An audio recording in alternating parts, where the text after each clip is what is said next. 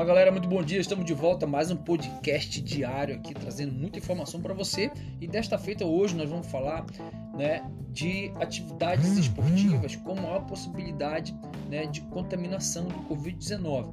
Onde está a maior probabilidade, a maior risco de contaminação do COVID? Em ambientes confinados ou ambientes abertos?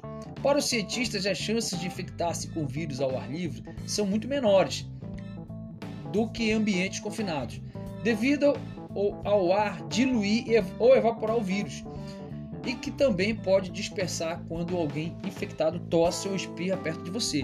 Sem falar também da luz solar que mata o vírus quando exposto aos raios ultravioletas, tá bom?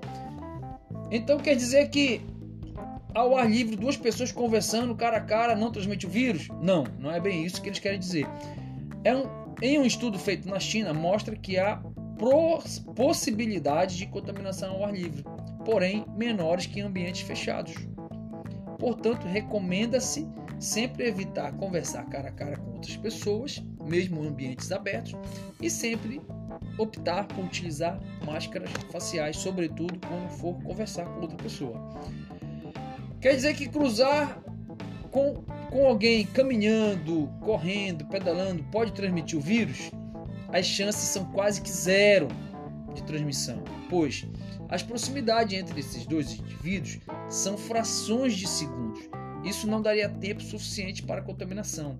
Porém, existem combinações com maior chance de contaminação, como a gente pode citar as filas, os corrimão das escadas, os bancos de praças, os ônibus, os metrôs, os barcos e os aviões, locais onde há possibilidade de grande circulação de pessoas, mesmo sendo ao ar livre.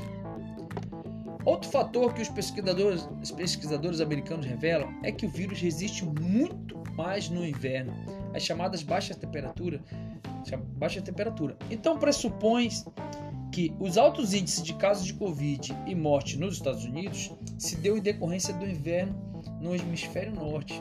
No Brasil, a gente teve um surto, a chamada segunda onda do coronavírus, iniciada pelo estado do Amazonas, né?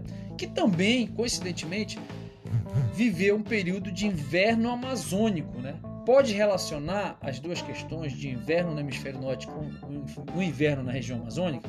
É o caso a ser estudado. Onde estão os maiores riscos para a Covid-19. Todas as evidências mostram que a maioria dos casos ocorrem em ambientes fechados, onde as pessoas estão mais propensas a permanecer maior tempo juntas.